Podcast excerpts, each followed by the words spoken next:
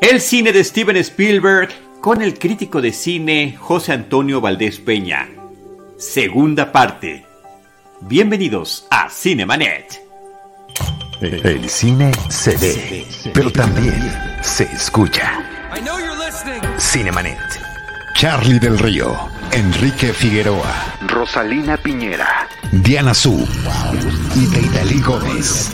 Cine, cine y más cine. Bienvenidos. Cinemanet. Yo soy Charlie del Río, me da muchísimo gusto darles la bienvenida a nombre de todo el equipo Cinemanet, empezando por nuestro productor Jaime Rosales, el buen James Rosales, y de Deidali Gómez, Diana Sur, Rosalina Piñera y por supuesto Enrique Figueroa Anaya. Hoy estamos eh, rompiendo un récord muy especial, algo que jamás habíamos hecho en Cinemanet la oportunidad se da, el tiempo que tiene este programa de existencia lo facilita y es que vamos a hacer la segunda parte de un programa cuya primera parte se dio en el 2007, hace poco más de 14 años. Y para hacer esto realidad, me da muchísimo gusto darle de vuelta la bienvenida aquí en Cinemanet a un querido amigo, colega, crítico de cine, catedrático, el buen y el gran José Antonio Valdés Peña. Bienvenido de nueva cuenta después de varios ayeres a este que es tu espacio, Pepe, tu espacio desde hace mucho tiempo. Oye, no, pues mira, muchísimas gracias, de verdad. Eh, fue como una, fue como viajar en el DeLorean, este, hoy la mañana, reencontrarnos con nosotros hace 14 años, cuando la vida era completamente distinta. Y bueno, también la, la, vida de nuestro personaje del día de hoy, pues era otra, era otro, otro Steven Spielberg, otro Charlie del Río, otro José Antonio Valdés. Entonces, bueno, siempre es un gusto, sobre todo yo siempre agradezco mucho la, la oportunidad de compartir, siempre que hay un espacio con la generosidad que te caracteriza, este, está el de Lorian, de hecho, este, lo estuvimos en la mañana. No, pues, este, pues sí, este, gracias por la oportunidad de compartir el amor por el cine y pues mi eterna admiración a un cineasta que tú sabes que, que, más que ser mi cineasta favorito o el consentido, es el cineasta que encaminó mi vocación al cine, fue el que me hizo que me enamorara del cine y pues ese amor se refrenda todos los días en cuanto abro los ojos y al finalizar cada día cuando me, da, me gana el sueño, seguimos soñando con cine y en buena medida es por gente como, como Steven Spielberg, ¿no? Entonces, bueno, pues muchísimas gracias, muchísimas gracias por, por la invitación, Charlie. No, gracias por tus palabras y gracias por habernos acompañado en todo este trayecto, Pepe. Eh, yo quiero dar unos antecedentes porque la mayor parte de este programa tú vas a estar hablando, te conozco, sé lo que sabes y también de todos nuestros amigos cinéfilos es conocida tu gran pasión por el cine, tu gran pasión por Spielberg y por supuesto que este espacio es tuyo. Pero sí quiero hacer unos comentarios previos. Cinemanet estamos ya a nada de cumplir 16 años de existencia. Fuimos uno de los primeros proyectos en podcast de este país, de los primeros proyectos platicando de cine en podcast y hemos continuado vigentes a lo largo de estos 16 años gracias a que el público nos ha recibido bien, independientemente de que hace 16 años nadie sabía que era un podcast y que ahorita todo mundo tiene un podcast y que qué padre, qué bueno que así sea y que también a lo largo de este tiempo nos hemos contactado con otros colegas y amigos que también ya lo están haciendo, hacemos crossovers y demás, pero en esa etapa inicial, la presencia de José Antonio Valdés Peña o Pepe Valdés, como yo le digo, porque hay quien te dice Toño, hay quien te dice Pepe, yo llevo esa herencia de nuestro querido eh, eh, Roberto Ortiz, el Chicolico, el Chicolico, con quien iniciamos Cinemanet, él y yo, este, de que, de que pues eran compañeros de la Cineteca Nacional, tú como investigador, Roberto, ahí trabajando pues en innumerables proyectos también, y te jalaba y te llevaba y nos acompañabas. Platicamos de tu primer libro, de las óperas primas en México. Platicamos, tuvimos un especial sobre los tres amigos que estaban haciendo sus pininos. y ya estábamos abordando esos temas. Y pues está muy en especial este episodio que es el 137 de nuestra historia, donde platicamos contigo, o tú platicaste con nosotros más bien, del cine de Spielberg, desde eh, su infancia, su familia, su, su, juventud, su inicio en el cine y hasta lo que era en aquel entonces su más reciente película estrenada, que era Munich. Y además esta eh, recepción tan eh, dispar que tuvo la cinta en aquel momento. Entonces, ahorita se presta la oportunidad para que retomemos a partir de la siguiente película, que es Indiana Jones y la Calavera de Cristal, hasta este momento. Eh, parte también de, de, estar recordando todo esto es que eh, tú y yo platicamos de cine y nos encanta y lo vivimos todos los días. Pero lo tecnológico, Pepe, no se me da. Y a lo largo de este tiempo, de estos más de cinco lustros, Cinemanet ha tenido una serie de problemas técnicos y que ya no podemos subir el podcast y que ya desaparecieron los primeros episodios.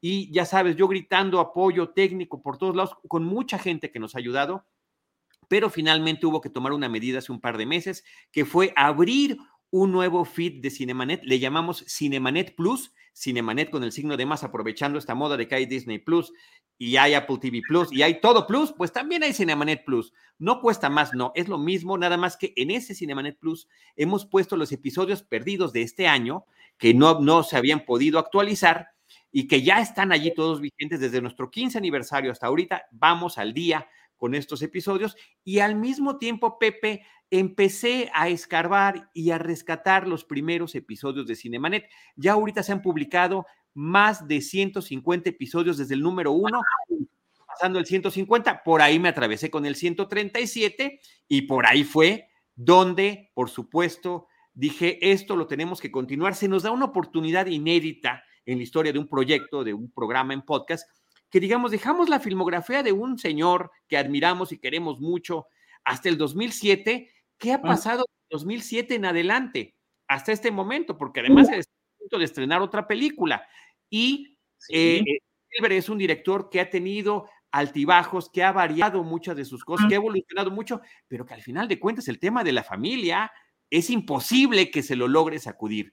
Así que yo invito a todos a que nos acompañen en este episodio con el gran Pepe Valdés, pero también a que se echen este clavado ya tanto Pepe como un servidor, como Cinemanet, como Jaime Rosales, como Diana Soy, todos los demás, Rosalina, Enrique también lo, han retuiteado. Ahí está disponible en Spotify, en Google Podcast, en Apple Podcast, en el que quieran, el episodio 137, que es la primera parte de Steven Spielberg, desde sus orígenes hasta sí. Y hoy nos vamos con la calavera de cristal, Indiana Jones y la calavera de cristal, hasta el presente. ¿Cómo ves, Pepe? Excelente, no, pues me parece padrísimo. ¿Qué ha pasado? A ver, tratando de, de, de responder esta pregunta.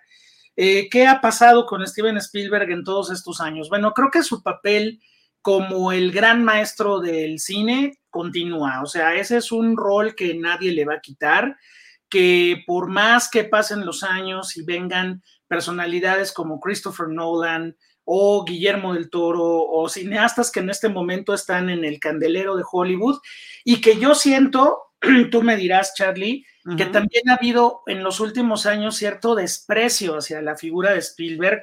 Sí. Ya no gana los Óscares que gana, ya no obtiene las nominaciones que gana, está presente, pero como una especie de factotum que la industria respeta, pero que ya se siente a lo mejor un poco fuera de lugar. Creo que su lugar como maestro del cine sigue. Y los últimos años, vamos a, vamos a pensar del, del, reino de la calavera de cristal a Amor sin barreras, que es la, la más reciente película, yo siento que eh, sigue investigando, sigue adentrándose en estos, en estos mundos fantásticos y con estos dos brazos grandes del cine de Spielberg, ¿no? Yo digo que uno es el brazo del cine fantástico, donde tiene cabida un aventurero como Indiana Jones o otro tipo de aventurero como Tintín, por ejemplo, uh -huh. puede darse el lujo de hacer una primera película inglesa como es Caballo de Guerra, por ejemplo, puede tomar eh, la idiosincrasia y el punto retorcido de vista de los hermanos Cohen en Puente de Espías, puede al mismo tiempo acercarse a un clásico de la literatura infantil como lo es Roald Dahl en Mi gran amigo gigante, y también se puede dar el lujo de, de con mucha nostalgia, melancolía y dolor, hacernos sentir que el mundo necesita de figuras políticas de la talla de un Abraham Lincoln, ¿no? También eh, dentro de un ambiente represivo, represor como el de la era Trump, Spielberg hace una película como eh, The Post, donde se habla de los norteamericanos que todavía tienen el gusto y la pasión por la lucha por sus derechos de expresión. Entonces creo que dentro de, dentro de que a lo mejor no estamos en los grandes clásicos de la filmografía, pues se puede también dar el gusto de agarrarnos a toda la generación que crió con, como tú y yo, Charlie, uh -huh. y decirnos ahí les va Ready Player One para que canten en el cine y brinquen y peguen de gritos al ver a toda su cultura pop mezclada en una sola película, ¿no? Yo la vi en, más, perdón, nada más para haciendo esa pausa sobre ese tema, yo la vi en más de una ocasión en el cine y la gente efectivamente gritaba, la gente se levantaba, la gente aplaudía en determinados momentos porque había un, sinfín de referencias para cada uno. Y, y ahorita lo que mencionabas, Pepe, este, rápidamente decía sobre este asunto de cuál es su posición actualmente. También tendré que decir que tampoco han sido los grandes blockbusters que nos había traído previamente. y por otra parte, también hay una especie de desdén de las nuevas generaciones hacia las eh, películas recientes de Spielberg. Mira, yo siento que allí, por ejemplo, Ready Player One es una película muy, muy, este, como donde nos juntamos todas esas generaciones, ¿no? o sea, pues yo me acuerdo que la, primera vez que la vi, eso te lo quería comentar, cuando empieza a sonar los acordes de la guitarra de Van Halen en Jump, un señor en el cine le hace ¡Uh! ¿No? Entonces voltea a ver, y era un señor de mi edad, entonces, claro, somos los que crecimos viendo. y claro, todas las referencias de Ready Player One, pero por ejemplo, me, gusta mucho que esta película yo la veo con mis sobrinos que tendrían más o menos 10 y a lo mejor 11 y 13 años. Y las referencias a ellos se les van por completo, pero por ejemplo, estos chavitos se fijaron mucho en el mundo de lo virtual, porque ya es lo que están viviendo ellos. Sí. Yo obviamente me voy de espaldas y casi se me salen las lágrimas cuando el maestro Spielberg nos mete a los pasillos del Hotel Overlook en El Resplandor, porque sabe Steven Spielberg que somos la generación que crecimos con ese cine. Entonces, este, yo creo que también, Charlie, no le importa ya mucho a Spielberg la cuestión de, este, a ver qué, qué les va a parecer la película, cómo la reciben y si Ready Player One funciona en taquilla o no. Obviamente es un hombre que sabe hacer del cine un negocio y ha sido uno de los grandes comerciantes del cine. Es decir, sabe armar todo un paquete para que la película sea perfecta y absolutamente este, vendible y recuperable y de todo. Pero también yo siento, por ejemplo, en Ready Player One, tú me dirás que es una película que hizo con un gusto y con una alegría y con, una, con un ánimo jocoso maravilloso de decir... Es el niño jugando con sus juguetes.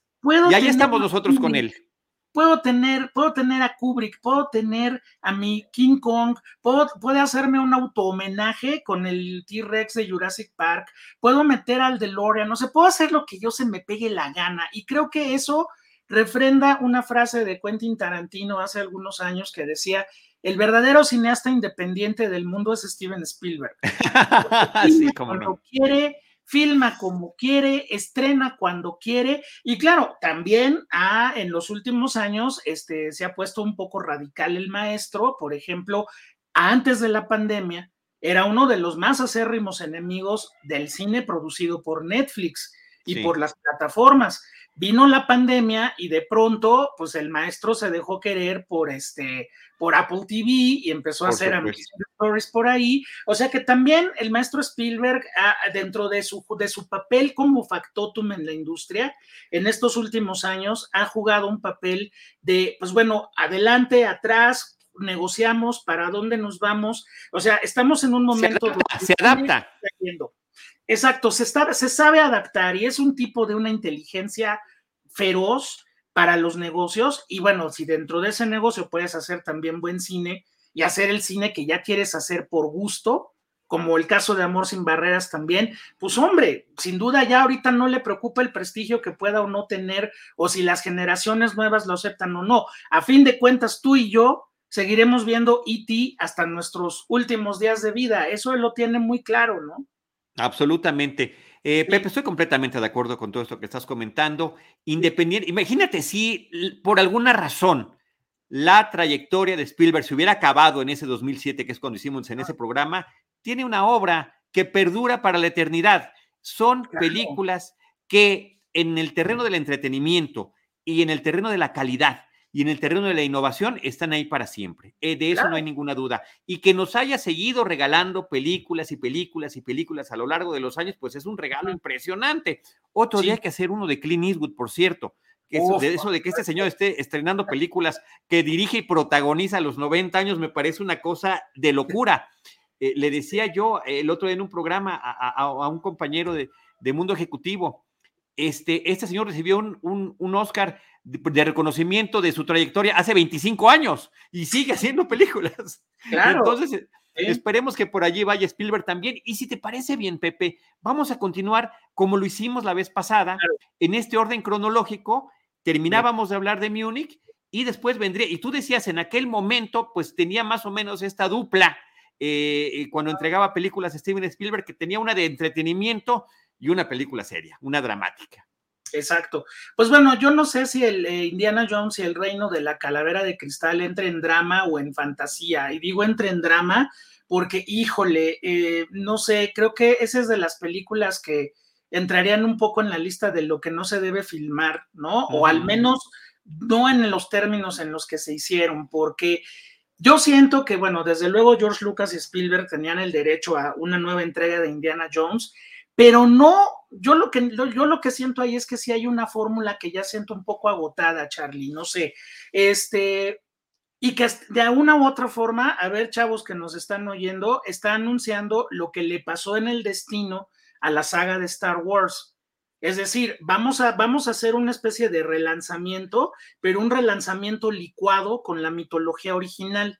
Por ejemplo, no es lo mismo estos villanos nazis con los que peleó Indiana Jones en la trilogía original a unos enemigos soviéticos que pues si no estás muy empapado del contexto de la Guerra Fría, no son tan villanos como realmente aparenta Kate Blanchett, ¿no? Y luego la trama se complica y se complica y se complica con John mm. Hurt loquito y no sé qué. Entonces, bueno, yo creo que de la saga de Indiana Jones, si bien hay un gran cariño de Spielberg hacia, hacia el personaje como el aventurero, eh, yo sí siento ya la película así como uy, como medio empujada a fuerzas, ¿no? Y creo que el resultado en, la taquilla y en el ánimo de los fans de Indiana Jones fue exactamente el mismo, como que entre todos estábamos empujando una película que se tardó mucho en llegar. Yo creo que si la hubiera filmado en 97, hubiera sido una gran diferencia a ese 2007, donde además Harrison Ford ya está cansado, ya se ve cansado del personaje. Entonces, bueno, ya pues es sí, ya es un hombre de 66 años al momento de, realizar esta película. Em, muy forzado el tema de tener eh, la historia de, como estaba concebido originalmente, de alienígenas que terminaron siendo seres, seres interdimensionales, pero era una obsesión que tenía en particular George Lucas, que es el creador del personaje, y que lo empujó y lo empujó y dijo, y si no lo hacemos, tiene que ser así. El hecho de querer justamente hacer que los soviéticos emularan lo que habían sido los nazis, no eh, funciona. en las películas pasadas tampoco funciona, así como la búsqueda que había por parte de Hitler y sus secuaces hacia los temas sobrenaturales y fantásticos que en este momento, pues eh, eh, para esta película no queda igual. Un desperdicio de un individuo como John Hort o como Kate Blanchett, que son sensacionales en muchos otros lados, y un Shia LeBouf que, perdón, no está nunca a la altura con ese fallido y terrible y lamentable este guiño que tiene a Marlon Brando cuando aparece por primera vez, que me parece de verdad triste. Si lo, eh, noté mucho que volvió a ver la película y me parece muy triste. Y las escenas de humor, pues no son tan chistosas. Esto del refrigerador, quien la haya visto, de verdad que es, es muy lamentable. No, un día deberías hacer un programa sobre el mito de Shia LaBeouf y, lo, y todo el dinero que nos tendrían que regresar por todo con, todo lo que apostaron por él. No, no, no, o sea, yo, yo entiendo que lo, de persona non grata cuando en Infomanía se lo hubiera puesto, pero después de hacer Indiana Jones y el reino de la calavera de cristal, ¿no? Realmente es la, la película es un desastre, o sea, si la comparas la comparas, ni modo, la comparas con sus hermanas de la trilogía mayor, nada tienen que hacer. O sea, el puro arranque de la última cruzada o el número de Cole Porter de los, del Templo de la Perdición o en la escena natural de los cazadores del arca perdida, no tienen comparación con esto. Creo que sí es una película donde, híjole, pues yo, yo siento que Spielberg, yo más bien siento que la hizo más bien por, por una... Por Lucas con George Lucas y por cerrar un poquito, pero pues no, creo que sí es una de las obras fallidas de, la filmografía de, Spielberg, ¿no? Y que es completamente prescindible de la trilogía original. Uno quisiera pensar que ni, que ni siquiera sucedió esta película. Ahora, por otra parte, pues ya viene la siguiente, ya viene la quinta, donde ya de plano y afortunadamente ya no se involucró en la dirección. Porque, eh, y es otra precisión que vale la pena hacer en este programa, en estos especiales del cine de Spielberg con José Antonio Valdés Peña, arroba cinéfilo freak, únicamente estamos hablando de la filmografía de Steven Spielberg como director, porque si nos vamos a los terrenos de la producción, no acabamos nunca, tendríamos que estar haciendo podcasts individuales de cada una de esas etapas. Eh, hablábamos eh, la vez pasada, pues que se convirtió en un productor ejecutivo por excelencia, pero también en una especie de marca para presentar diferentes proyectos, diferentes discípulos eh, y, también que se han extendido también a la televisión estos proyectos que él ha impulsado. Claro que sí, este, pues bueno, estamos viendo, de hecho, en pantalla eh, las escenas del rodaje de la nueva película de Indiana Jones. Vemos ahí a Toby Jones, que no es nada de Indiana Jones, así se llama, y este, a Harrison Ford, que pues bueno, ya lo vemos todavía un poquito más cansado. Este, entonces, bueno, yo no sé si el que Spielberg no se involucre, sea bueno o sea malo, eh, para la psicología, yo no sé, vamos a ver la película, a mí no me gusta este, echarle la sal a nadie, pero vamos a ver, vamos a ver que realmente una, así como Colin Trevorrow, siento que hizo algo muy digno con Jurassic World, de mantenerse en, el, tono de, del Jurassic Park, pues bueno, igual y esto acaba siendo una revelación y se nos quita el mal sabor de boca de la calavera de cristal, esperemos que sí. No, en la esperanza muere al último, ¿eh? ¿Quién no quiere volver a ver Indiana Jones? Y también creo que sabiendo que Shia LeBouf no se va ni a asomar por allí. Ay, qué bueno, y que no se asome en ningún lado, por favor, ahí está, está bien. Pues ahí está eh, Indiana Jones y la Calavera de Cristal, que fue una película estrenada en el año de 2008. Eh, y ese mismo año, un proyecto en animación, eh, querido Pepe, que son las aventuras de Tintin. O Tan Tan, si lo queremos decir en, el, en el idioma francés. Sí, pues mira, aquí es algo muy curioso porque es el huevo y la gallina. Además de los viejos seriales de aventuras de, los años 30 y 40 que impulsaron la cinefilia de Lucas y de Spielberg para la creación de Indiana Jones, Tintín es una de esas grandes influencias. Para quienes no estén muy relacionados con el tema, bueno, pues es una historieta que surge en la década de los 30, justo antes de la Segunda Guerra Mundial, por un dibujante belga que se llama Hergé. Y la serie de Tintín es una serie de libros este, famosísimos y célebres y reconocidos en todo el mundo como gran literatura infantil, donde este personaje pues era una especie de, detective niño entre Indiana Jones, Sherlock Holmes y este, lo que se atravesara, que bueno, tenía una serie de aventuras muy sofisticadas, desde luego el primer libro es precisamente el del unicornio, el unicornio dorado, ¿no? Y bueno, pues es un proyecto que, que Steven Spielberg tenía muchos, muchas ganas de hacer. A mí me gusta sobre todo la la, este, ¿cómo se llama?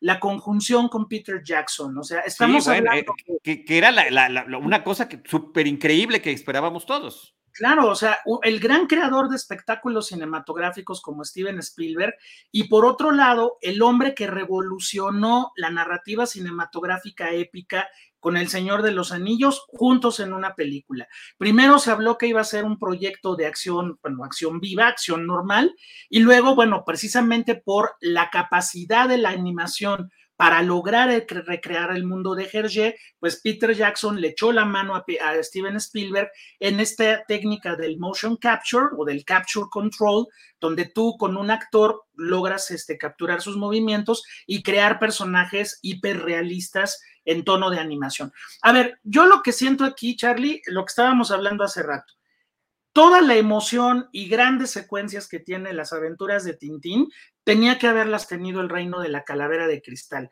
O sea, es como una película, es todo lo que Spielberg no pudo hacer o no pudo o no entendió cómo hacerlo en la anterior, lo logra aquí. Una película movida, estéticamente preciosa, la animación logra crear unos momentos sensacionales y bueno, entiendes el ritmo de las aventuras de Indiana Jones del principio. O sea, un ritmo que no para, no para, no para, no para. Ahí, por ejemplo, estamos viendo un muy bonito homenaje del Tintín digital al Tintín dibujado original, por, ejemplo, ¿no? Entonces yo creo que las aventuras de Tintín no tuvo, vamos a, vamos a ponerlo en los resultados, por ejemplo, en taquilla, en público, no tuvo el impacto que debió haber tenido porque estamos hablando de una mitología muy antigua, muy europea. Yo creo que ya desde aquí Spielberg empieza como a tirarle más hacia el cine inglés, el cine europeo, porque Tintín es todo un fenómeno cultural en Europa.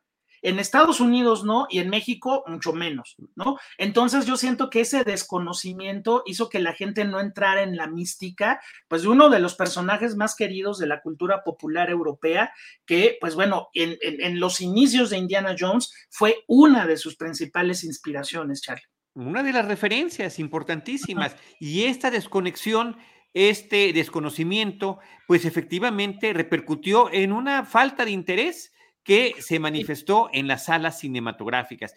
Y eh, hablando además de este motion capture entre los actores a los que recurren tanto Peter Jackson como Steven Spielberg para esta película, pues está justamente Andy Serkis, que es hoy en día el hombre que ha sido reconocido como uno de los mayores histriones eh, en, ese, en ese arte, porque es también es un arte de la actuación muy particular el que hay que hacer, donde las expresiones faciales, el lenguaje corporal tiene que ser magnificado, así como el teatral tiene uno, el cinematográfico otro, bueno, el del, el del motion control o el motion capture para esto tiene otro más.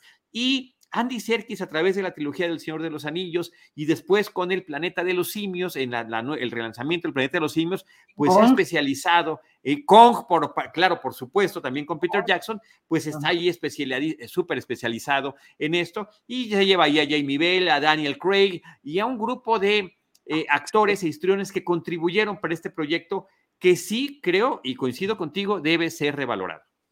Debe ser revalorado, debe tener un justo, este, un justo reconocimiento y sobre todo, bueno, para, para quienes nos están escuchando y que buscan una película infantil, pónganles las aventuras de Tintín. Es un, entretenimiento de primerísimo nivel, divertida, sarcástica, eh, visualmente apabullante, porque solamente así podía ser eh, poder recrear todas esas aventuras exóticas de Tintín. Y bueno, pues aquí tenemos a dos cineastas, por cierto, Peter Jackson mucho más delgado este, en aquel momento, este, de esa foto que estamos viendo, pues dos grandes cineastas, dos creadores de mundos, el Steven Spielberg por su lado, y bueno, desde luego el mérito de Peter Jackson por El Señor de los Anillos no se lo va a quitar nadie en la historia del cine. Entonces, pues me parece una muy inteligente. Fíjate, eso es algo que tiene Spielberg, Charlie sabe juntarse con la gente de talento.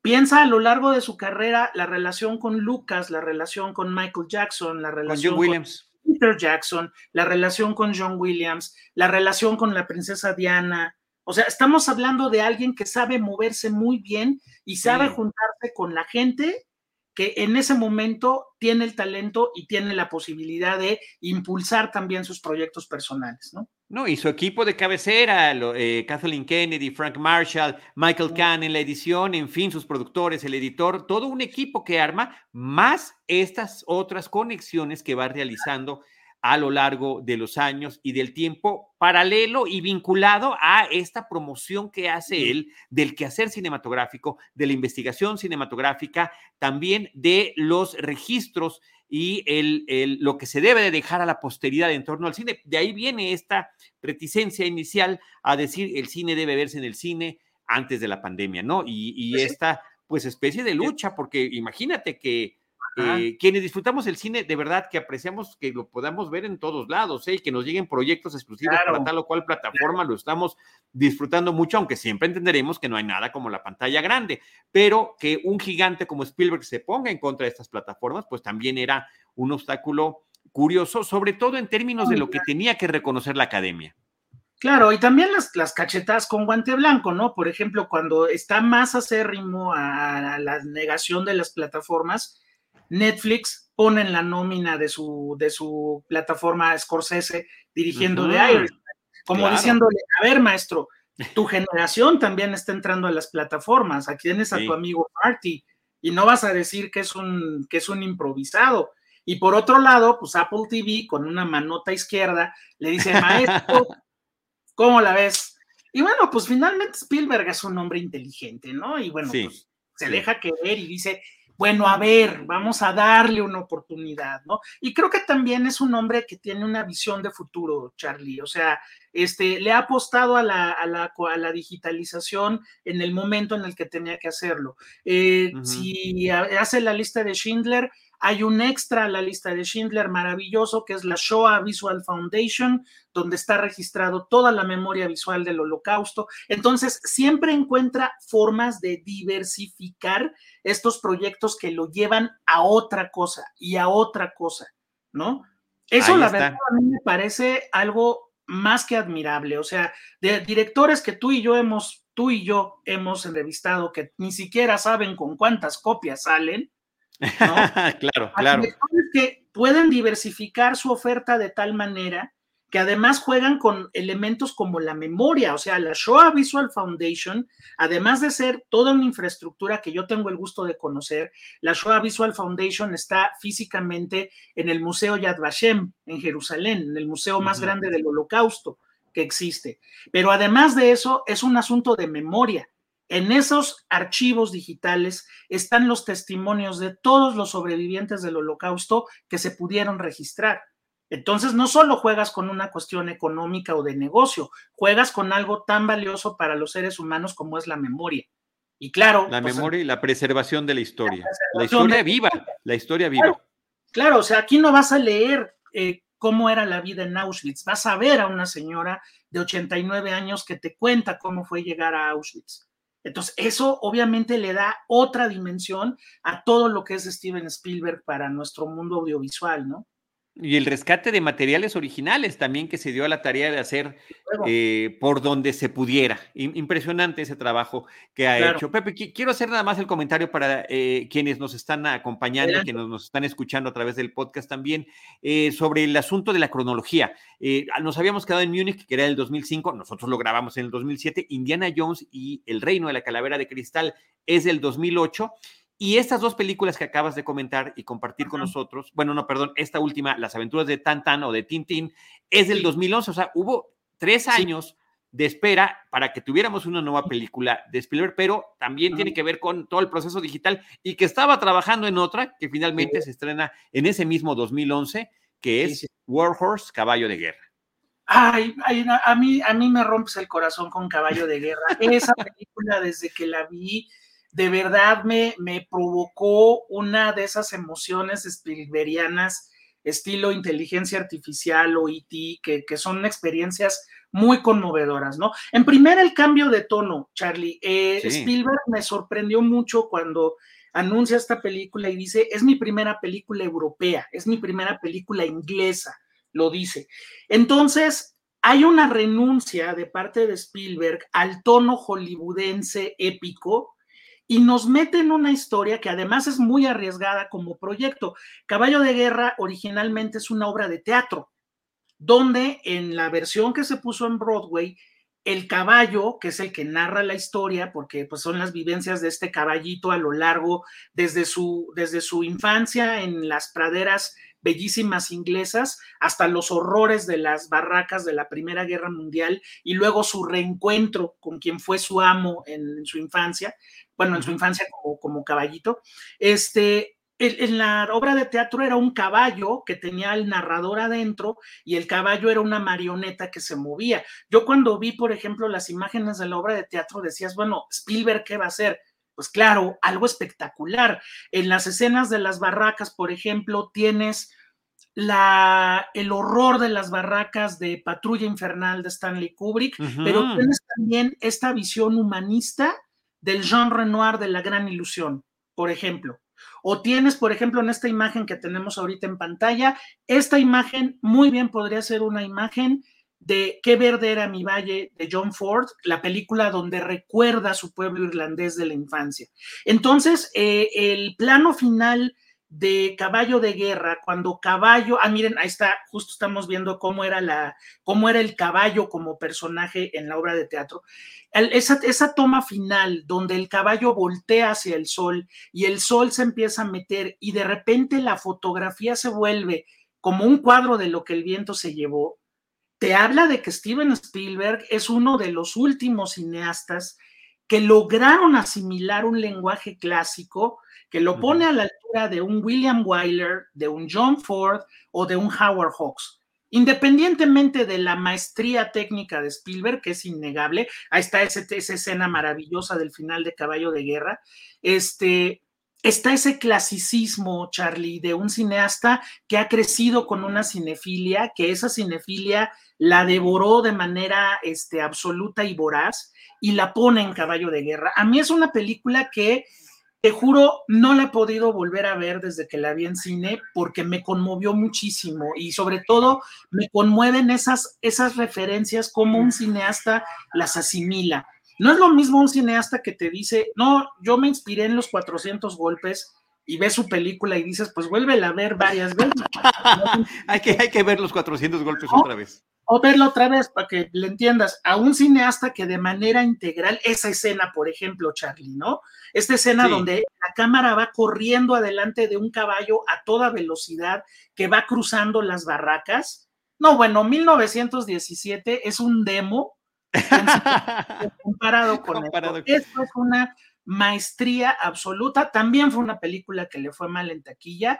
Muy mal, muy mal. Yo siento que Steven Spielberg ya le vale, ¿no? O sea, ya está en un momento de su vida donde dice, no tengo mm. con quién competir, yo soy Steven Spielberg y yo quiero filmar esto. Y entonces, ese corazonzote, Charlie, lo sientes en esas películas. Ese ánimo. ese ánimo, ahí está, pero también eh, eh, estos rompimientos de los que estás hablando, este eh, salir de Hollywood y hacer esta película con un estilo más inglés, hacerla en Inglaterra, hablar de otra guerra distinta a la que normalmente está él aludiendo.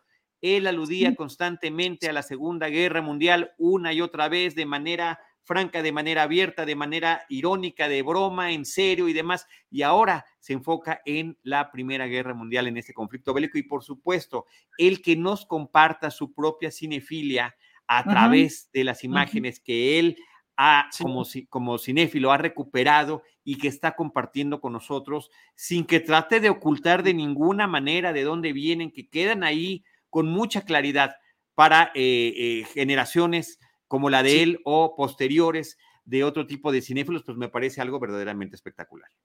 Sí, además qué bueno que mencionas el tema de la Segunda Guerra Mundial, porque hay que recordar que el nexo emocional de Spielberg con la guerra, él nace dos años después de la guerra, o sea, terminada la Segunda Guerra Mundial, pero las historias del padre, de este padre tan problemático en la vida de Spielberg, este, siempre son estas historias de la guerra, ¿no? Entonces, eh, rescatando al soldado Ryan, eh, tenía, por ejemplo, como un hándicap el que, bueno, Spielberg no vive esa guerra, la, escucha de, de, oídas, ¿no?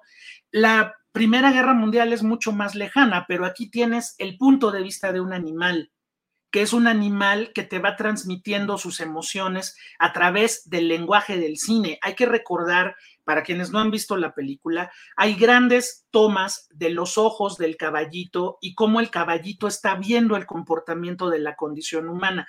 Eso como adaptación es muy importante, Charlie, porque en la obra de teatro, en la obra de teatro el caballo tiene una narración, el caballo te narra las cosas. En el cine, Spielberg quita la narración y te deja que el animal, en ese tono neutral de animal, vea la condición humana, es como el periscopio que está registrando a la condición humana. Entonces, bueno, es una película profundamente conmovedora, de una belleza plástica bellísima y que, bueno, pues es una, un homenaje de Spielberg a todo el cine inglés y a buena parte de los grandes creadores del cine europeo. A mí me parece otra de las grandes obras de, de Spielberg. Y la relevancia de lo que estás comentando de la adaptación cinematográfica, cómo trasladar esa obra teatral narrada por el animal a la perspectiva del animal y tratar de transmitir esas mismas emociones que estaban en esos teatros. Perfecto, así es. Así es como está esta película. Yo también tiene mucho tiempo que no la veo. Eh, Caballo de Guerra, desde hace 10 años, es del 2011. y ya para el 2012 eh, está este regreso a los Estados Unidos, a la historia estadounidense, con este personaje eh, fundamental de la historia estadounidense que es Abraham Lincoln, con la película Lincoln del 2012, con Daniel Day-Lewis. me pondría de pie, pero me saldría de cuadro. de cuadro.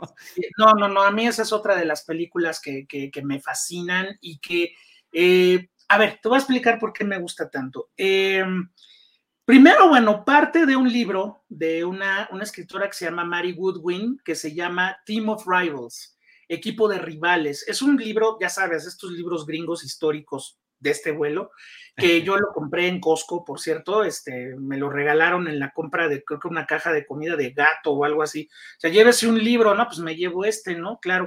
Entonces, eh, Lincoln es un proyecto donde Steven Spielberg eh, hace un espectáculo muy diferente. Yo me acuerdo también cuando la película salió, la gente quedaba un poco extrañada de, ah, Steven Spielberg, acabamos de ver esto, ¿dónde está Steven Spielberg? Claro, uno ve cómo empieza la película con esta gran escena de una matanza en medio de la guerra civil estadounidense entre sureños y norteños. Y dices, claro, te empiezan las imágenes a llegar, ¿no, Charlie? Tiempos de gloria, el nacimiento de una nación, lo que, bueno, que las grandes, obviamente lo que el viento se llevó, las grandes épicas de la guerra civil estadounidense. Y de pronto, a mí lo que me fascina de la película es que Spielberg hace una película de debate político, de debate incluso metafísico, porque se cuestiona, se hace la pregunta en la película de si los negros tienen alma o no, que es una pregunta real que se hizo en el, en el Congreso de los Estados Unidos. Por absurda y ridícula que suene. Fue sucedió, sucedió, y tenemos que ver el cabildeo entre los miembros de la Cámara de Representantes para ver cuál es su posición en torno a este tipo de situaciones. ¿Cuál es la posición? Obviamente, obviamente la posición de los, de los rivales, de los, de los equipos rivales, conservadores, liberales, demócratas, claro, Steven Spielberg, acuérdate que, que, estos grandes cineastas, cuando se remiten al pasado, están hablando del presente. Y esta película es una película de la era Obama y estamos en una película hecha en año de elecciones para Estados Unidos. Entonces, Steven Spielberg también está poniendo Lincoln como una película precautoria.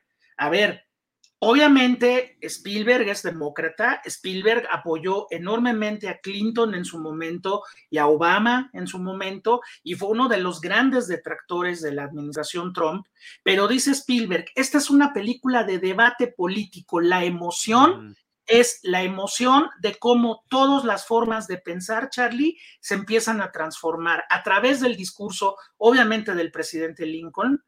Y por otro lado, este personaje que estamos viendo ahorita aquí en la pantalla, el maravilloso personaje que hace Tommy Lee Jones. Tommy Lee Jones. De este hombre que está viviendo ese dilema de la raza en su propia casa. No vamos a decir de qué, para que vean la película. Pero había gente que salía de ver la película y decía, me aburrió porque yo esperaba una película de acción, pues es que es de Steven Spielberg.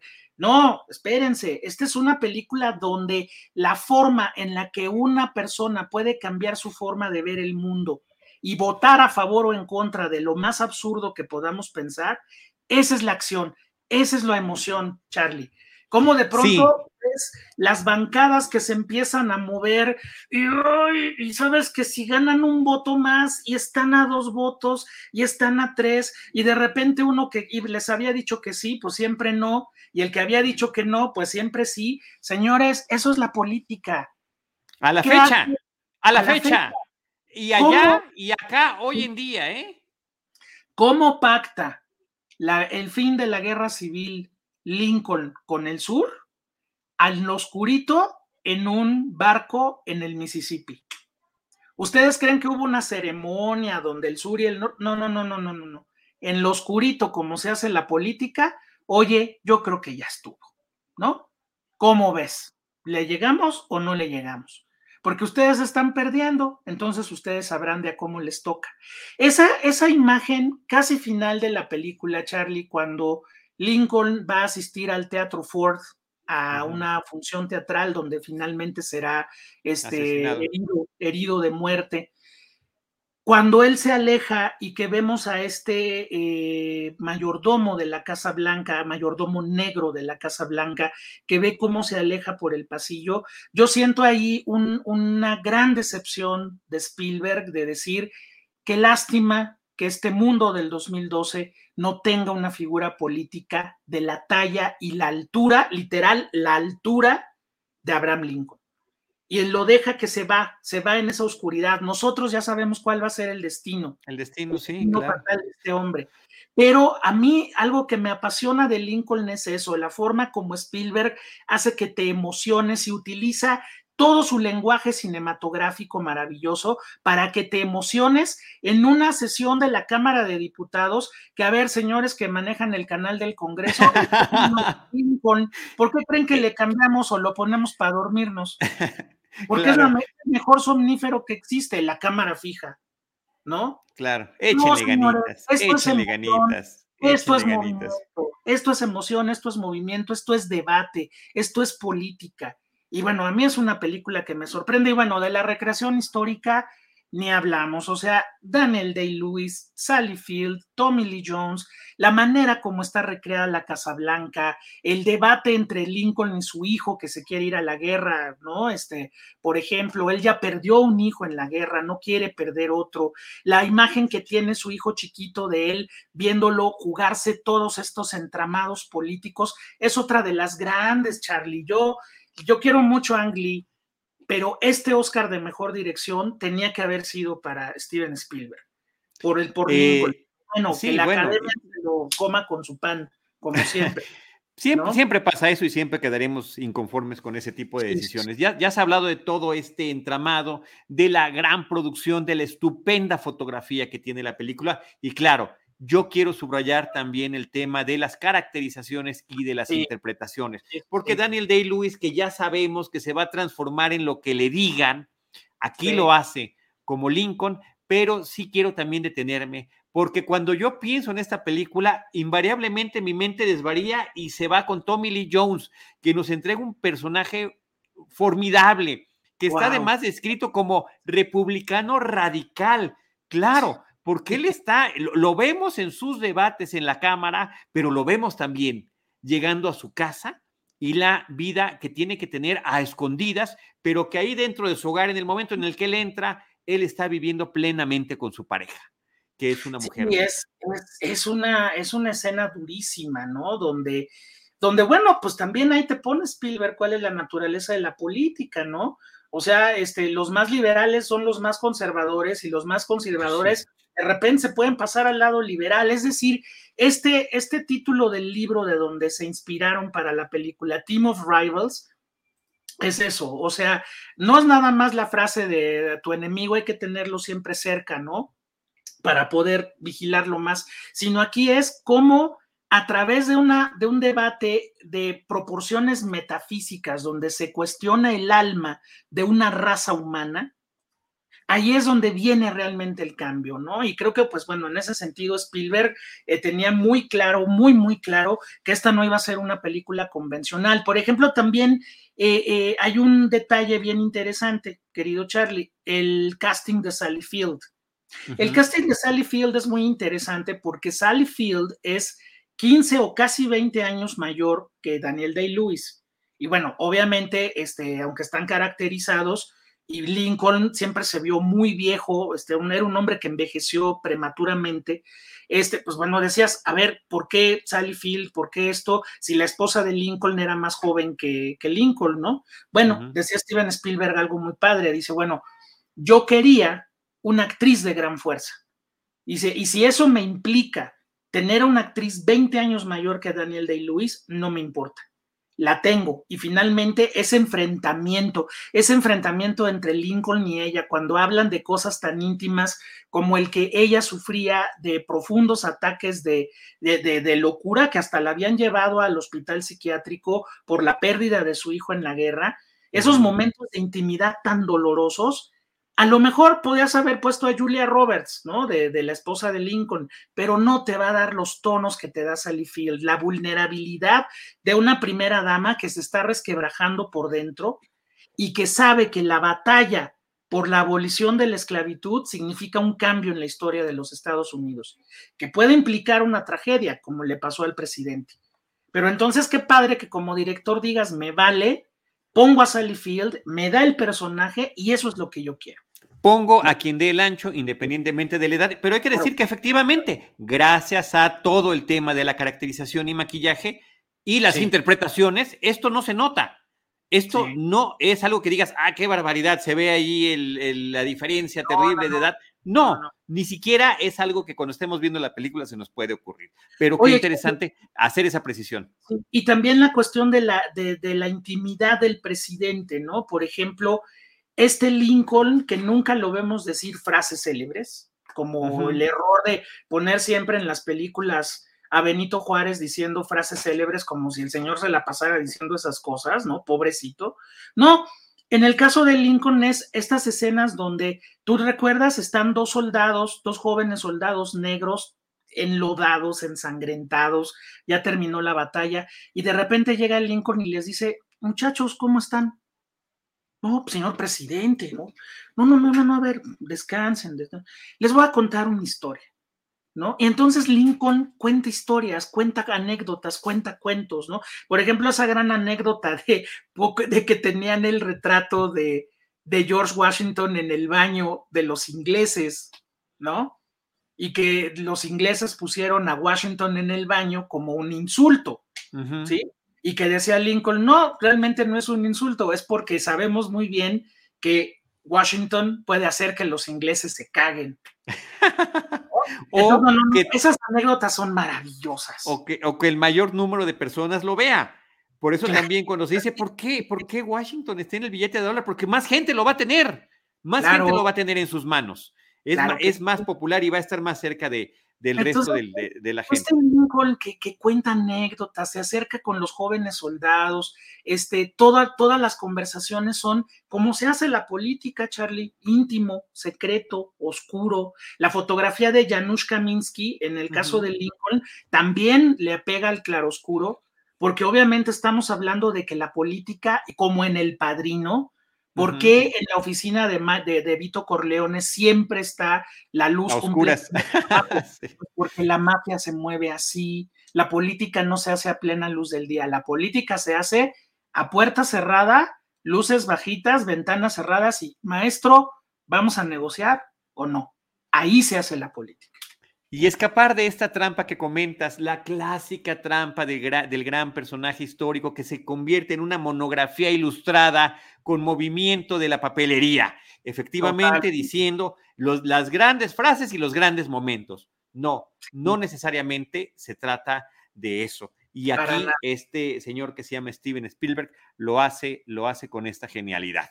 Pepe, ahí está Lincoln de Steven Spielberg del 2012, un año inmediatamente después de que pudimos ver en ese momento Caballo de Guerra, War Horse, y nuevamente haríamos otra pausa de tres años para llegar en el 2015 a Puente de Espías, Bridge of Spies. Película extraña, película rara. Eh, no está John Williams, que eso es algo que a todos nos dolió cuando vimos el póster y dijimos, ¿qué? Thomas Newman, Thomas Newman, ¿qué hace ahí Thomas Newman? No, lo que pasa es que el maestro estaba componiendo la partitura para, eh, para este, el despertar de la fuerza. Obviamente cuando tu compositor tiene casi 90 años, pues hay que darle chance de, este, de, de, de, hacer las cosas. Entonces, bueno, entró Thomas Newman y me gusta, bueno, Puente de Espías me gusta por, por varias cosas, Charlie. En primera, es una película donde Spielberg se remite a uno de sus temas favoritos, que es el espionaje. Recuerden que durante muchos años Spielberg anduvo queriendo filmar un James Bond y el señor Broccoli no lo dejó porque este, no era un director inglés, cosa que la señora Bárbara Broccoli acaba de romper el, el listón con Kari Fukunaga dirigiendo No Time to Die siendo un director estadounidense. Es el primer director. Pero ya se había roto con algunos directores neozelandeses por ahí, con Lita Mahori,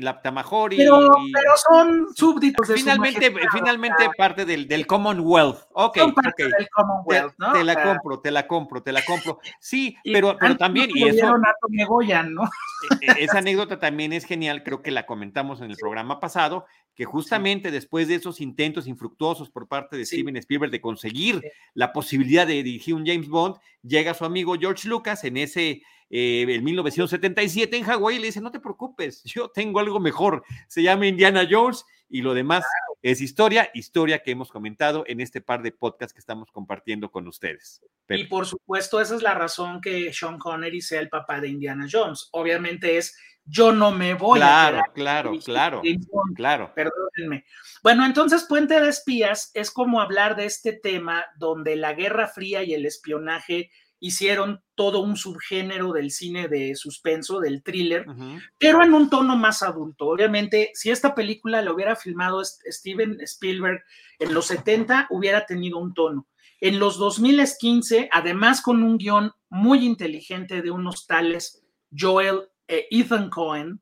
Medianamente conocidos. Medianamente, algo saben de cine, algo saben de guiones. Entonces, pues obviamente la, historia va a ser muy distinta. Hay una visión crítica, hay una visión muy irónica de estos juegos. O sea, es como una, vamos a decirlo, es como una contraparte de Lincoln, ¿no? O sea, mientras Lincoln es utilizar la política para lograr la libertad del hombre, que eso es Lincoln, en el caso de Puente de Espías es la, la, política utilizada como un juego de intereses entre las dos más grandes potencias del mundo en aquel momento, en los 60, y un personaje como el de Tom Hanks, que aquí hace, es el papel de este negociador que tiene que sacar a un espía y dar a entre, hacer un intercambio de espías para poder este, liberar a un compañero estadounidense, que yo lo siento, Charlie, otra vez la cinefilia, perdón, como un personaje de esos personajes de James Stewart con Frank Capra,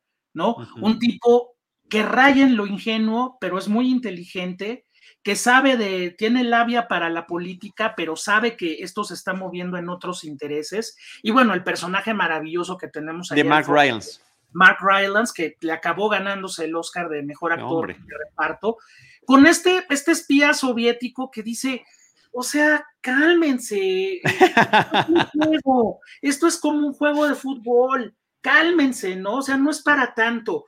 No, este es juego de los héroes y no sé qué. Me gusta mucho porque es Steven Spielberg cuestionando todo el patriotismo estadounidense de una forma muy inteligente. Y claro, ahí yo creo que el gran filtro, mi querido Charlie, son los hermanos Cohen. O sea, la visión de los hermanos Cohen que siempre han retratado a la estupidez gringa como una de las banderas más importantes de este pueblo.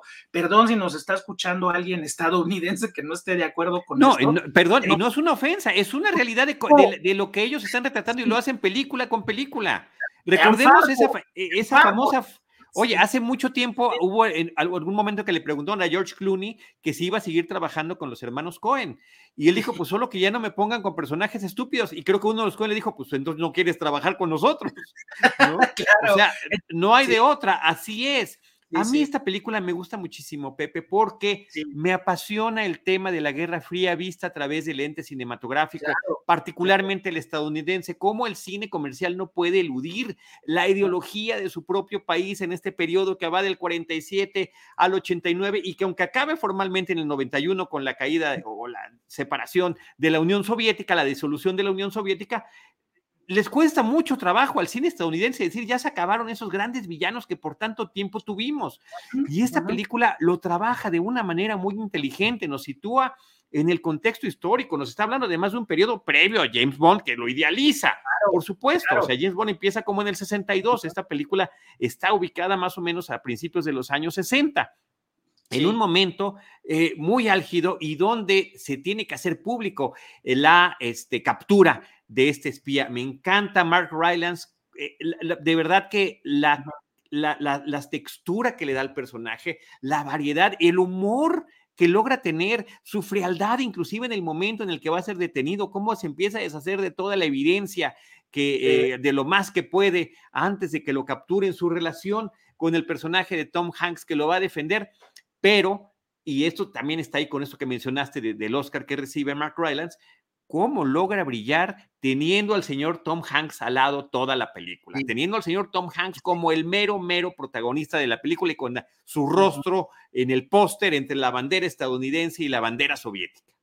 E incluso el, Oscar de Mark Rylance fue muy sorprendente porque nadie le dábamos nada a Puente de Espías y de repente, ay, mira, cayó. Y bueno, bueno, creo que es de estos actores que, que manejan un, un bajo perfil que pues quizás porque no fueron guapos o ve tú a saber las razones, pero pues sí, la, la, imagen dominante en el cartel es Tom Hanks y el que acaba ganando el Oscar es un actor inglés sumamente oscuro, que es Mark Rylance, y que yo creo que eso es precisamente uno de los rasgos de dirección más padres que tiene Puente de Espías. Esa oscuridad de Mark Rylance como actor está muy bien usada en el personaje. Sí, se aprovecha muy bien, se aprovecha muy bien que sea un rostro con el que no estamos eh, eh, plenamente identificados. Y queda, creo, creo yo, me imagino yo que queda tan enamorado también Spielberg de él que lo agarra de actor para su próximo proyecto y que también este, me, parece interesante el giro que le da a eso. Pero bueno, yo Puente de Espías es una película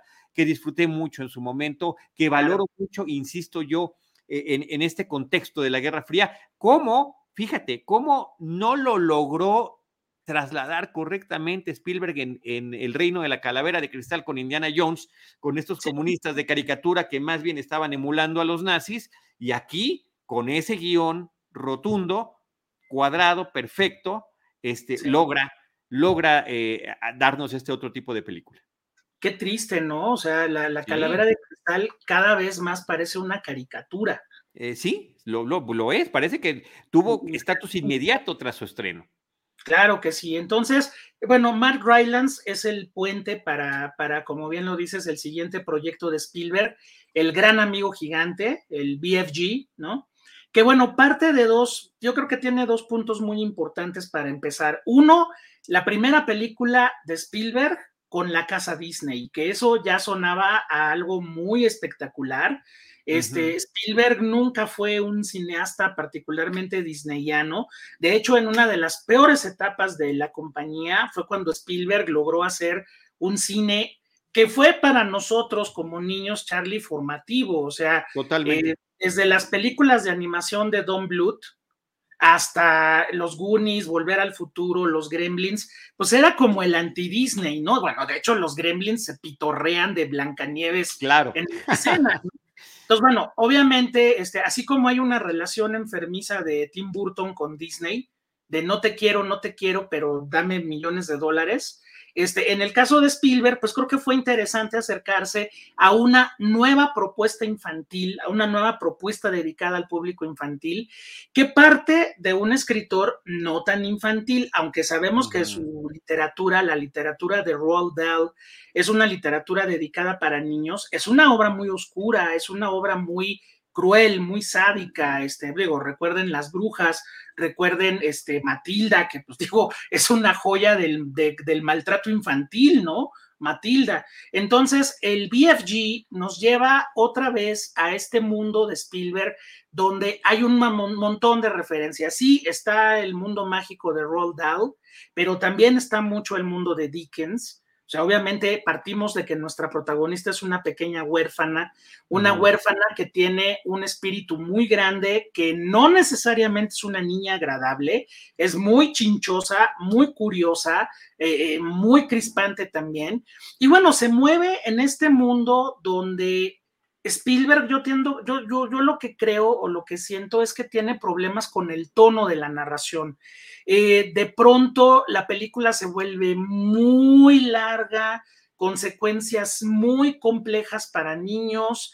Este, la protagonista, ahí hay una cuestión de dirección que también yo siento que no logra cuajarla de todo, de todo Spielberg.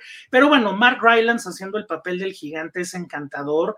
A mí me lo parece, a mí me lo parece. que visual de los, especiales es maravilloso. Y creo que a pesar de esa irregularidad en, el, en, la narración que tiene la película, yo terminé poniéndola ese año en mi lista de películas favoritas, mientras que otros colegas la estaban poniendo en la lista de lo peor del año. Esa fue una, una, una discusión que en alguna vez tuvimos y eh, lo sustentaban en parte con esa escena flatulenta que era como de un humor demasiado burdo, ¿no? Eh, que también está esa parte infantil, porque sí, ciertamente la obra de Roald Dahl y que ha sido tantas veces llevada al cine, pues sí tiene, pues, eh, más que esta crueldad, pues es esta, este, este naturalismo de las situaciones extremas a las que se puede ver enfrentado un niño, la pobreza, la orfandad, el abandono, eh, que lo podemos ver desde el, desde las más luminosas como eh, Charlie y la fábrica de chocolate en sus, en sus dos versiones, hasta Matilda y otras de las que has mencionado, ¿no? Entonces sí, sí, es irregular, pero, pero creo que Mark Rylance termina también ganándome con este personaje tan eh, querido, tan amable eh, eh, y que no era tan gigante entre los gigantes. También me parece que esa situación de los diferentes tamaños, sus visitas furtivas a la ciudad de Londres, no sé, e, es, una película que a mí sí me sorprendió mucho cuando la vi. Era un gigante marginal, ¿no? Al fin de sí, sí mira, bueno, esa, esa, escena, mira esa toma que nos pone, que nos pone para tener las, las diferencias, sí. Es un, es un gigante marginal, es un, es un gigante buleado, muy buleado por sus compañeros gigantes. Y este, y bueno, creo que dentro de todo sí hay ese comentario eh, que a mí me, conmueve mucho del, gran amigo gigante, también de cierta pérdida de la inocencia y del paso del tiempo, ¿no?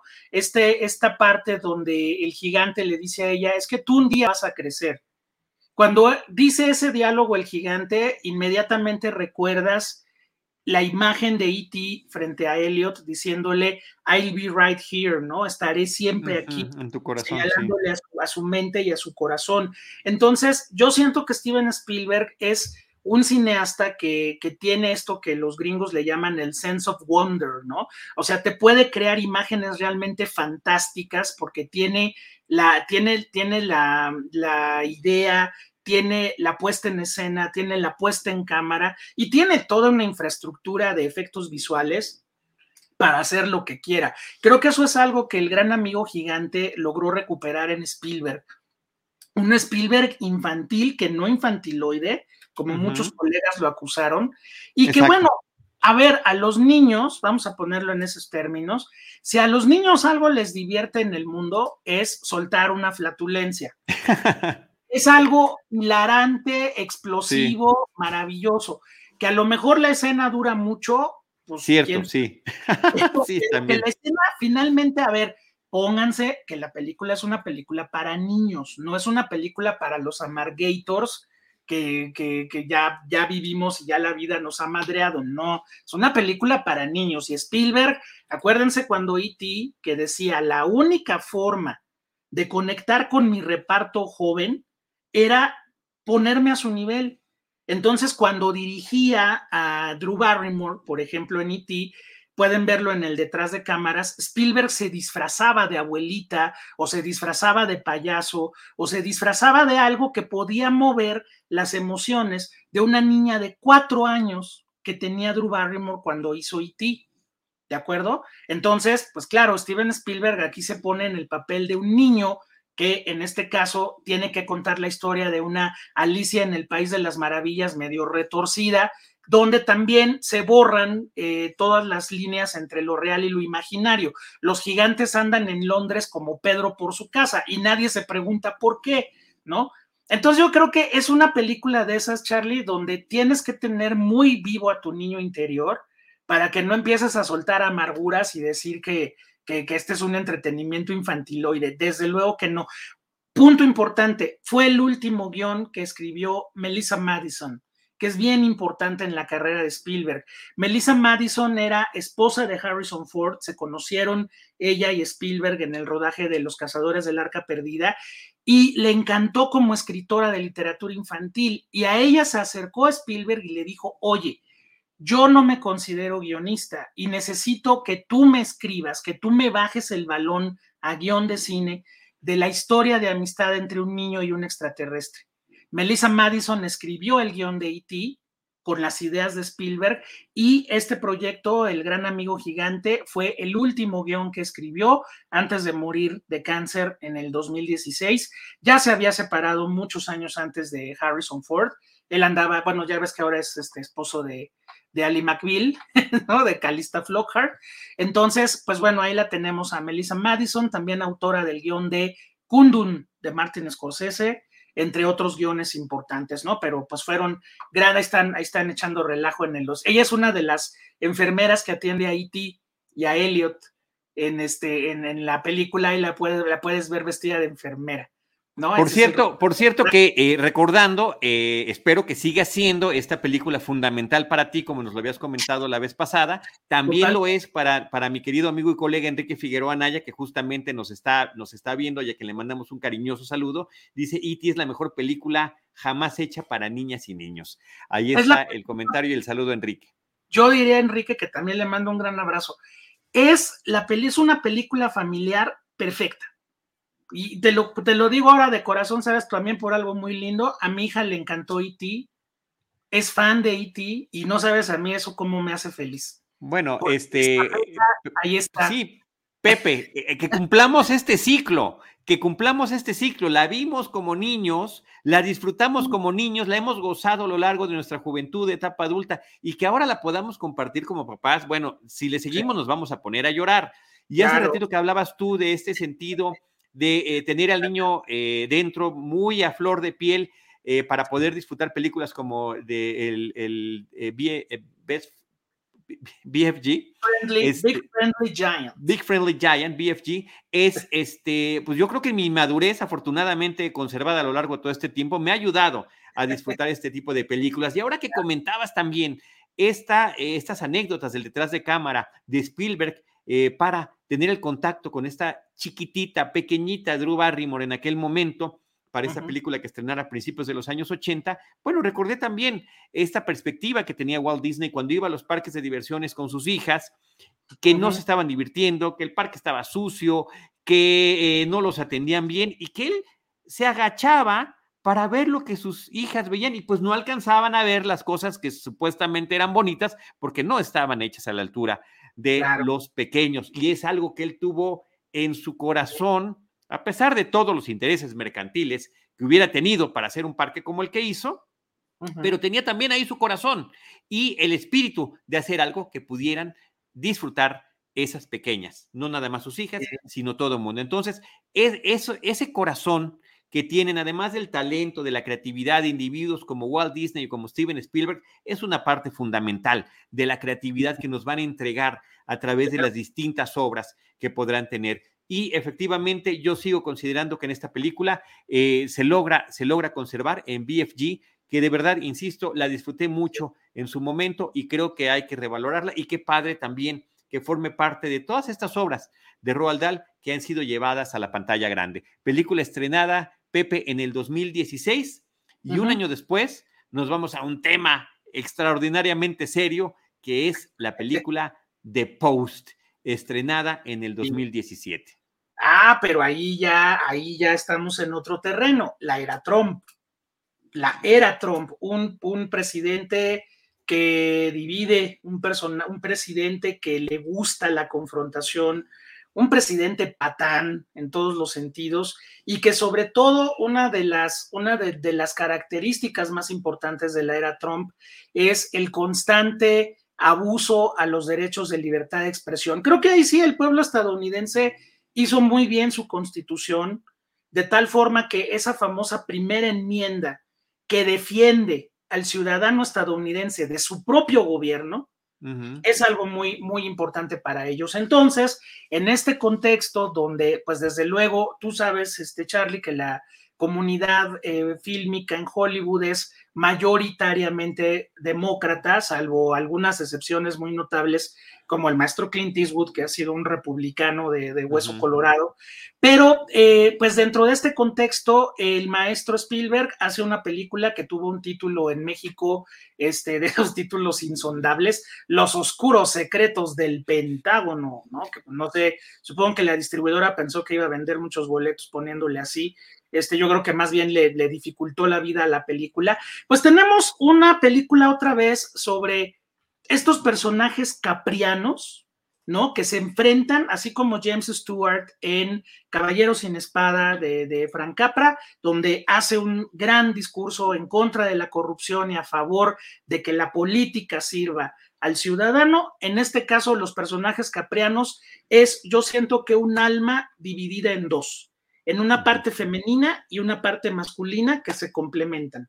La parte masculina es Tom Hanks, un editor de una de, del Washington Post, y del otro lado su jefa, que fue la primera mujer eh, que llegó a la dirección de un periódico estadounidense que es interpretada por Meryl Streep, la entonces directora del Washington Post. Y cómo este ente que es el gobierno, un gobierno corrupto de los Estados Unidos en la época Nixon, empieza a atacar la libertad de expresión y estos personajes a defenderla. Por eso les digo que es bien importante, y tú lo sabes, Charlie, que las películas tienen su contexto. Cada una tiene su contexto y es importante leerla en ese contexto. Esta película no se podía filmar en el 2010 ni en el 2021. Era en ese momento cuando Trump está cometiendo las mayores atrocidades, que finalmente creo que todos los que creían que Trump era incapaz de, romper las reglas de forma brutal chequen ese ataque al Pentágono, que ojalá haya algún día una película sobre el ataque de la Casa Blanca por parte de los trompistas. Este, creo que es muy importante ahí The Post, porque la película se vuelve una película donde se invita al ciudadano común a defender sus derechos y a que la libertad de expresión es lo que nadie nos debe de quitar. Y creo que también en eso, aunque fue una película también muy poco vista, muy vapuleada. Este, aquí en México fue, pasó casi inadvertida en su momento. Es una película que tiene esa resonancia universal. No podemos dejar que nadie nos quite el derecho a expresar lo que decimos, para bien o para mal. Y también otra referencia cinéfila maravillosa que todo el tiempo está presente en la película, que tiene sus momentos de thriller, tiene sus momentos también de drama, pues desde luego esa obra maestra de Alan Pakula que se llama Todos los hombres del presidente, donde pues se nos narra la segunda parte.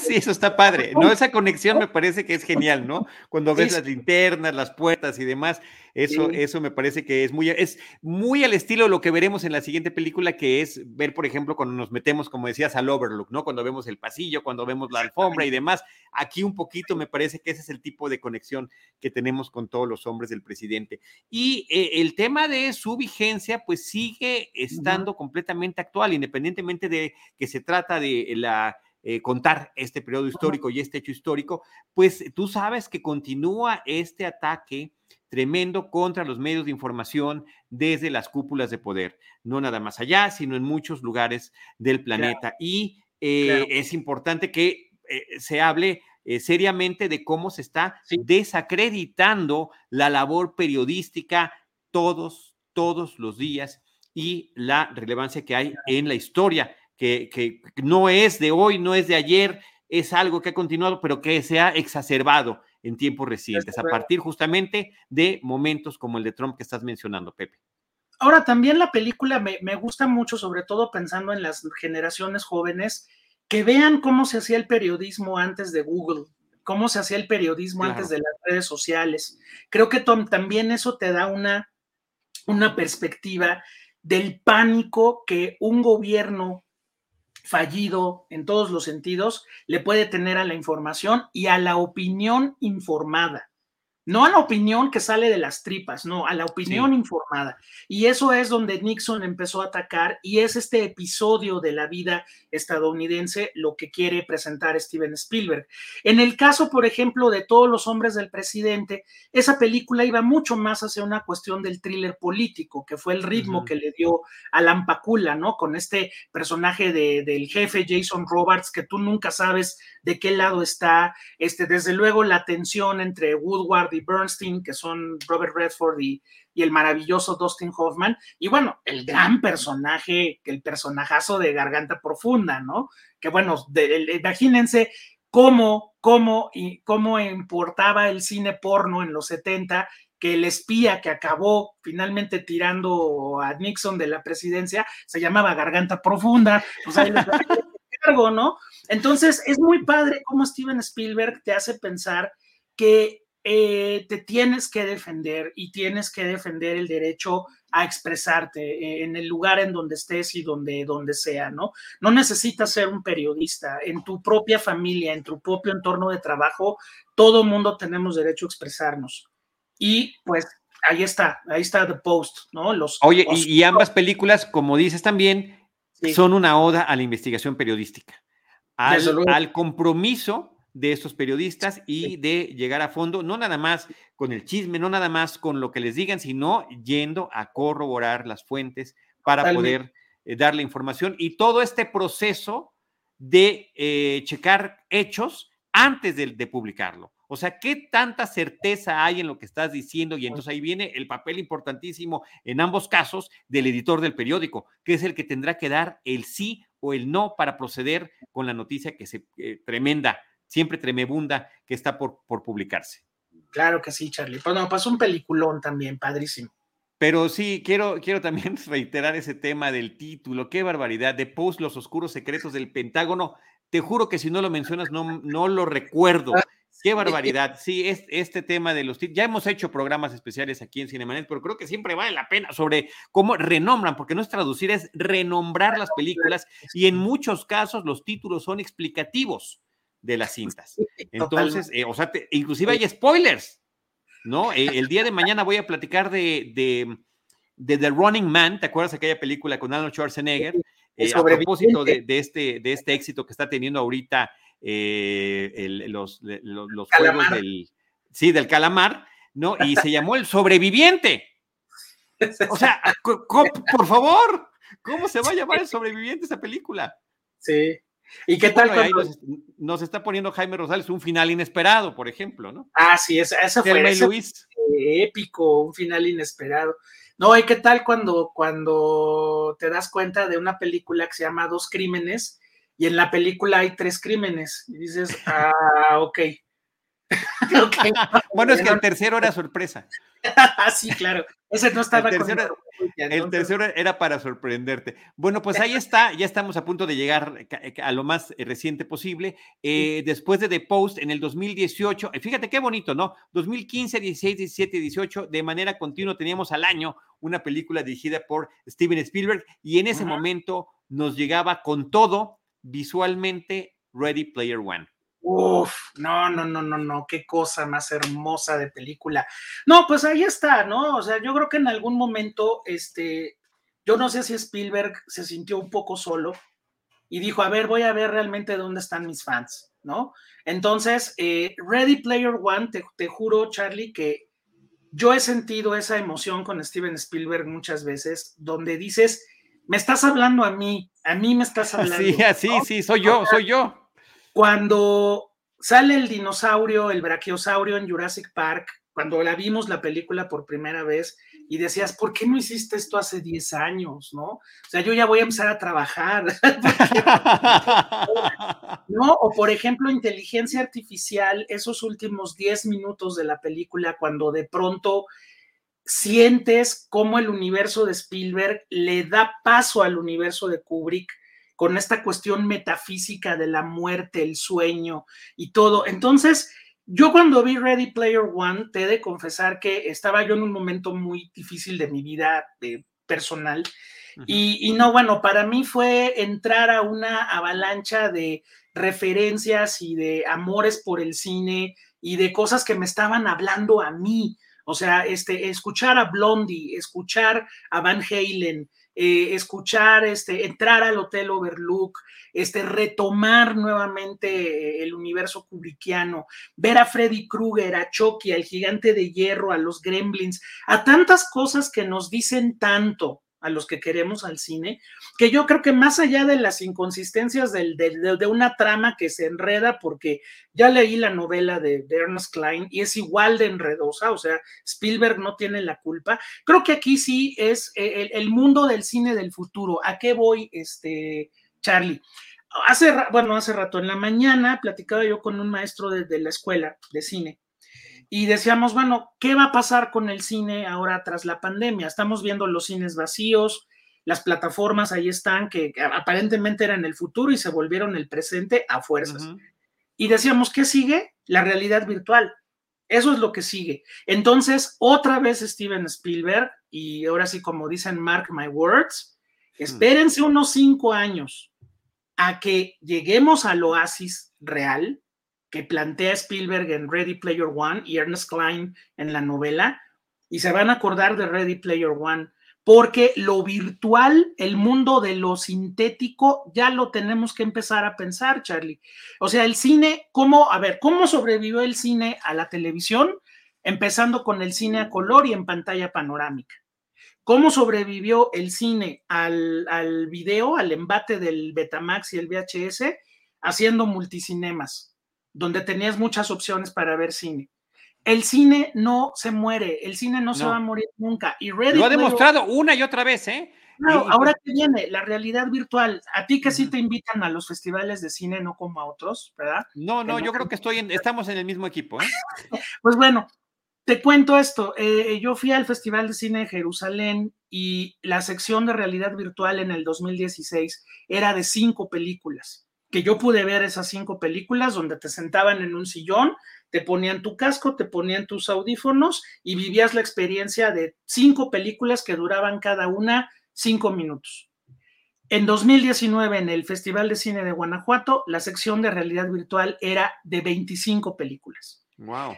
Échale cuentas, esta producción de RV va a ir creciendo y cuánto das a que Steven Spielberg va a ser de los primeros que diga, a lo mejor codo con codo con James Cameron, Señores, aquí está la primer, el primer largometraje de realidad virtual 360, experiencia inmersiva. ¿Cuánto vas a que eso lo va a hacer él?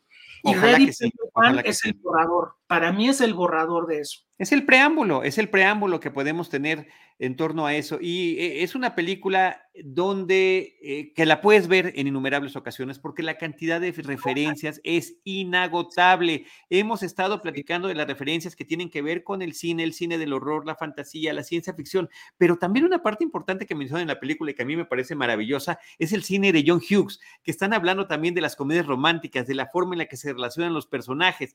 Eh, y cuando uno piensa, a ver, a ver qué te parece esta reflexión, Pepe, cuando uno piensa en, en las películas y que uno quiere ser tal o cual personaje, normalmente uno quiere ser el protagonista. Siendo realista, ¿sabes dónde me puse yo cuando vi Ready Player One? Yo era uno de estos nerds que le está soplando al personaje de Ben Mendelssohn cuando está tratando de simular que él sí sabe de todo este tipo de cosas. Sin duda alguna, yo era uno de esos que estaba atrás tratando de encontrar eh, las referencias, las claves y demás para poder eh, pasar al, al siguiente reto en este juego eh, tremebundo. Y bueno, como decías tú, están las autorreferencias, las referencias también a los proyectos que él ha cobijado. Es esto de que podamos ver nuevamente al DeLorean en acción, me parece que es absolutamente delirante para muchos, que se le atraviese King Kong en el camino, es una locura. Claro, ahí está todo este gran homenaje al resplandor, que es, esa es la parte también inmersiva de la película, porque creo que ahí estamos entrando nosotros para verlo con estos lentes de realidad virtual, ¿cómo sería haber estado en ese hotel? Y cómo sería además también, porque es una genialidad, no sé si viene desde el libro también, que uno de los personajes no dice, ups, yo no la he visto. O sea, lo que significa no haberla visto y estar allí, pues por supuesto que, tiene unas repercusiones importantísimas en, en la historia y en lo que le sucede a ese personaje cualquiera de nosotros sabemos que al cuarto 237 no se entra. No, por favor, y, que, no debes ir a jugar con las niñas. Claro Forever and ever. Hay algo muy padre, fíjate que eh, a mí me pasó con, con, la película que te digo que también yo la pude ver un par de veces en cine y era muy padre eh, la interacción del público con la película, ¿no? Por ejemplo, en esta parte del cuarto 237, estábamos viendo la película, yo estaba fascinado de poder entrar otra vez al Hotel Overlook y de repente el mismo señor que gritó al principio, no, no entres, no entres. O sea, había una interacción entre Ready Player y los cinéfilos que estábamos obviamente al pendiente de lo, que está pasando, ¿no? Cuando entras al, bar del Hotel Overlook y vuelves a oír la canción de Midnight with the Stars and You y dices, híjole, no van a salir los fantasmas y salen los fantasmas, ¿no? Claro. O sea, Spielberg está como diciéndote, entra este juego, entra la dinámica. La gente decía, ay, es que es como un videojuego. Bueno, pues claro que es un videojuego. Una vez se trata. una vez que rompes y juntas las, las, este, ¿cómo se llama? Los retos, te, te sale el jefe y el jefe te tiene que dar la, la, recompensa. O sea, eso es cómo entender los lenguajes y cómo entender a toda tu generación. Y yo siento que sí, como que Spielberg dijo, a ver, voy a ver realmente dónde andan mis fans, ¿no? Entonces, bueno, Ready Player One también es una de esas experiencias maravillosas en su filmografía, Charlie. Sí, y es además lo que tenemos más reciente a la fecha, una película que podemos visitar una y otra vez, volvernos a deleitar y que eh, eh, yo no sé si lo has corroborado, Pepe, no nada más nos habla a nosotros como generación, creo que sigue hablándole a, también a nuevas generaciones. Eh, en el, yo te daré la referencia de mi hijo, la vio como jugador, como gamer que él es ahorita, ese tipo de cosas. También hoy en día les interesa mucho también lo retro.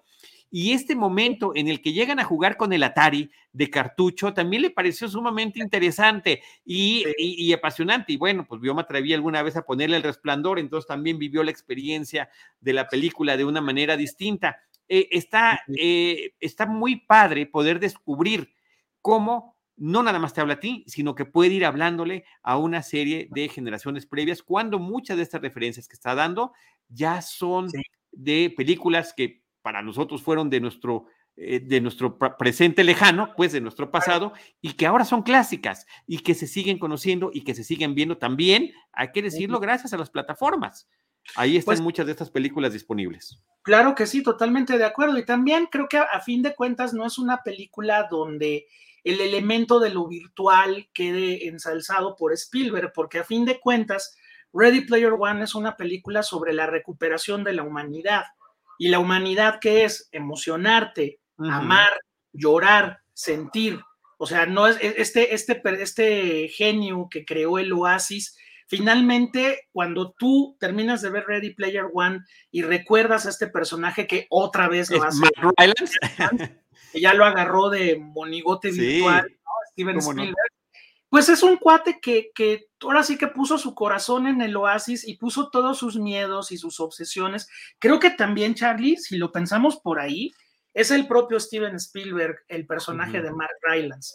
O sea, diciéndote en E.T., en Encuentros Cercanos, en Schindler, en Ryan, en Inteligencia Artificial, en Lincoln, estoy yo también y están mis miedos y están mis angustias y está lo que yo deseo, ¿no? Este, Spielberg es un hombre que tiene eh, dos hijos, eh, dos, hijos propios y como cuatro o cinco hijos adoptivos, ¿no? Entonces es un hombre que se ha prodigado en ese sentido de lo familiar, en ese sentido de lo emocional y lo humano también. Entonces creo que eso me parece, eso me parece muy padre. ¿Y qué tanto es el personaje de Mark Rylance, el propio Steven Spielberg como creador, ¿no? Y el otro, y, y el otro mensaje es, puedes estar clavado con los videojuegos, puedes estar clavado con las películas, pero también vive tu vida, vive la realidad. Y me parece que eso es, aunque sea el colofón, aunque sea el final, por supuesto que ahí está y es sumamente importante. Eh, Pepe, eh, eh, ¿qué te parece que nos platiques ahorita ya para finalizar esta charla que, ha estado deliciosa y que esta hora y media se ha ido volando? ¿Qué estamos esperando? Del el remake de West Side Story, eh, Amor sin Barreras, en, esta nueva versión, pues que viene ya próximamente de parte de este realizador. Ah, pues también fue otra película que le pegó la pandemia, la retrasó más de un año y pues bueno, Spielberg afortunadamente sí se esperó a, guardarla, aparentemente la vamos a ver en, en, México tal vez hasta el mes de febrero del 22, en diciembre se estrena eh, finales de diciembre para entrar en los Oscar, obviamente que también van a buscarle por ahí. Pero mira, yo no siento que sea un remake. A ver, te voy a decir por qué. Porque no creo que Spielberg sea tan tonto de meterse con un clásico del tamaño de West Side Story de Robert Wise y querer hacer una nueva versión. Creo que ahí hay una parte que el público no está entendiendo. ¿Y a qué me refiero? A que finalmente, Charlie, las historias ahí están para ser contadas la cantidad de veces que sean necesarias. Entonces, en un momento donde Estados Unidos viene saliendo de una era Trump en la cual la cuestión de las razas y de las maneras de pensar quedó tan lastimada, quedó tan mancillada, creo que Amor sin Barreras, retomar la historia de amor entre estos dos personajes que pertenecen a razas distintas en un país tan complejo como Estados Unidos, me tan dividido en este momento, tan dividido particularmente. Claro, me parece de una pertinencia no impresionante. Entonces yo no siento que sea un remake, o sea, él va a tomar una obra de teatro que se hizo en los años 50, que se estrenó en los 50, como lo podemos ver en las imágenes, está ambientada en la época de los 50, donde, donde ocurre la historia, pero no necesariamente es un remake, es una versión de Spielberg del musical de Broadway que no tiene por qué tocar a la película de Robert Wise y, y, este, de, Jerome Robbins. O sea, por ejemplo, hay gente que ya de antemano está diciendo, ¿no? Muy mal hecho, porque eso no lo hace un cinéfilo. No, yo no la voy a ver porque me gusta la original. Espérate, espérate, por ahí un, un, este usuario de Twitter puso un comentario que decía, yo dejé de ver a Steven Spielberg desde Múnich, dije, pues la verdad te perdiste de cosas bien padres, pero... que, oye, que justamente hoy le hemos detallado.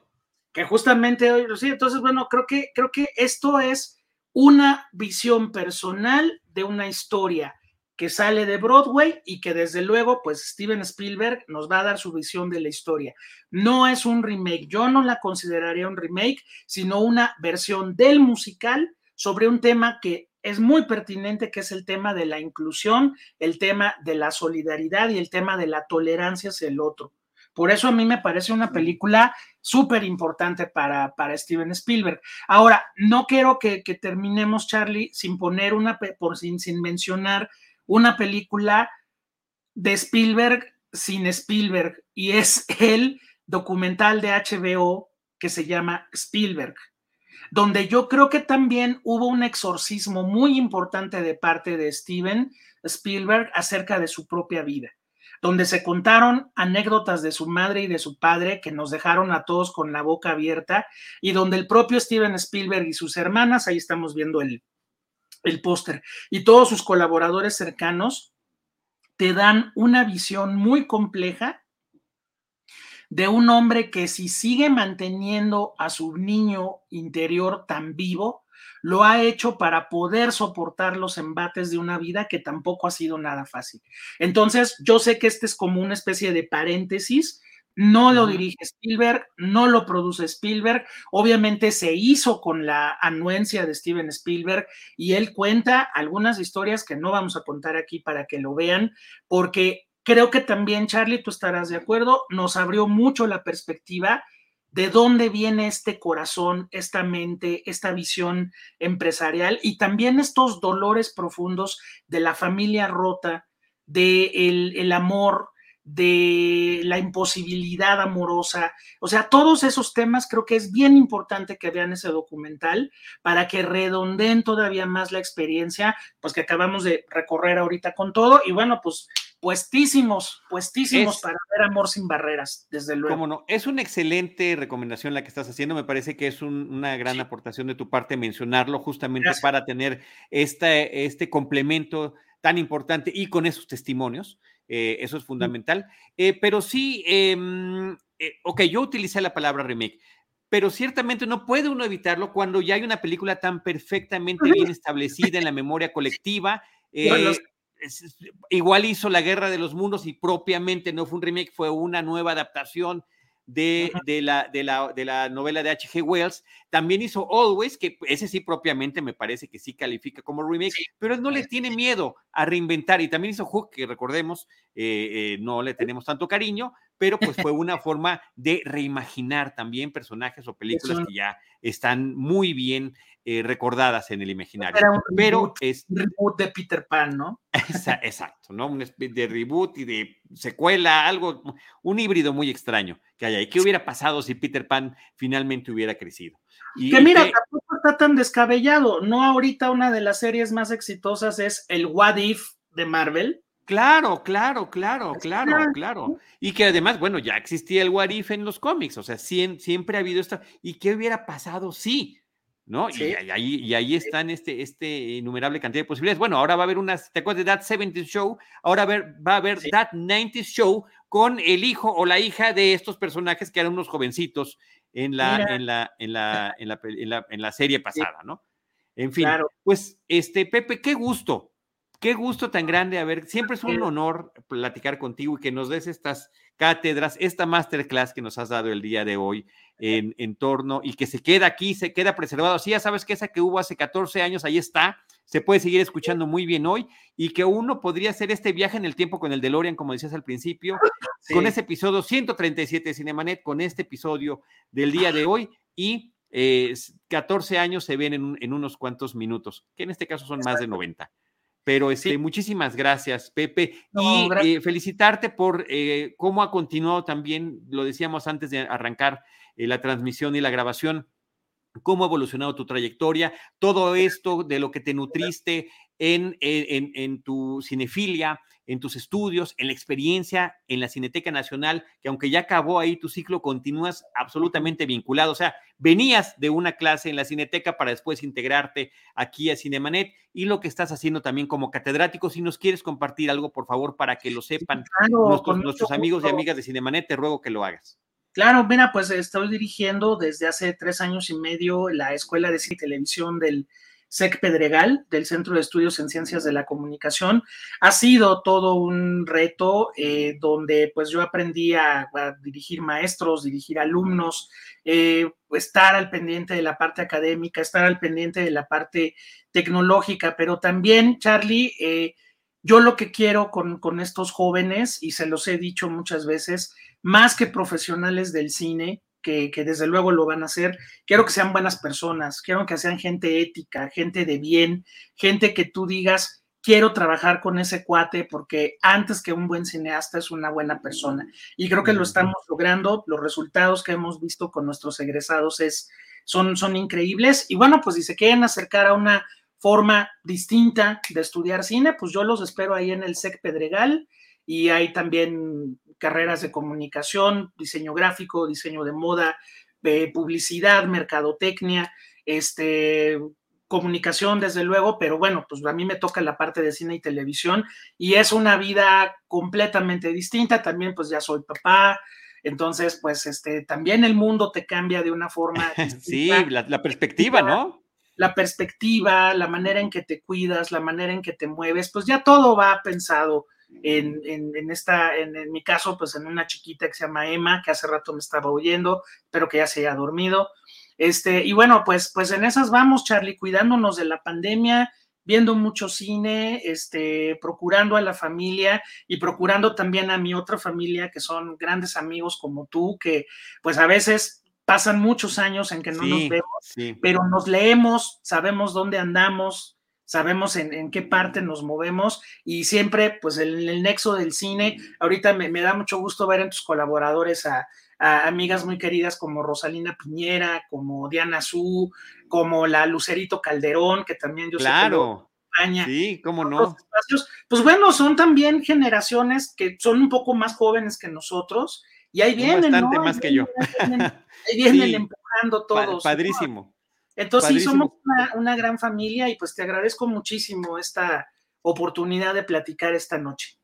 No, gracias a ti, Pepe. Y voy a hacer otra anécdota de Spielberg, que tú también seguramente conoces muy bien, a propósito de lo que hablabas de tu paternidad, yo también la he vivido, y, eh, y, cómo cambia uno a partir de eso. El propio Spielberg ha dicho sobre esta obra que a mí también me parece fascinante, que es Encuentros cercanos del tercer tipo de 1977, el final de la cinta, spoiler alert, el papá, eh, Richard Dreyfus, se va en la nave de los aliens. Ahí es donde acaba la película. Él se deja a su familia y se va. Y Spielberg dice, si yo ya hubiera sido padre cuando hice esa película, jamás hubiera subido, hubiera puesto un pie en la nave espacial este hombre, jamás. Pero era otra su forma de pensar en ese momento y él también lo reconoce a través de comentarios como ese que nos está haciendo. Y finalmente, Pepe, además de estos espacios, pues mediáticamente tu, contacto con el Canal 11 durante tantísimos años y estas participaciones que tienes también con Leo Zuckerman en Es la hora de opinar. No sé qué otro espacio también andas por ahí participando. Bueno, mira, este tengo,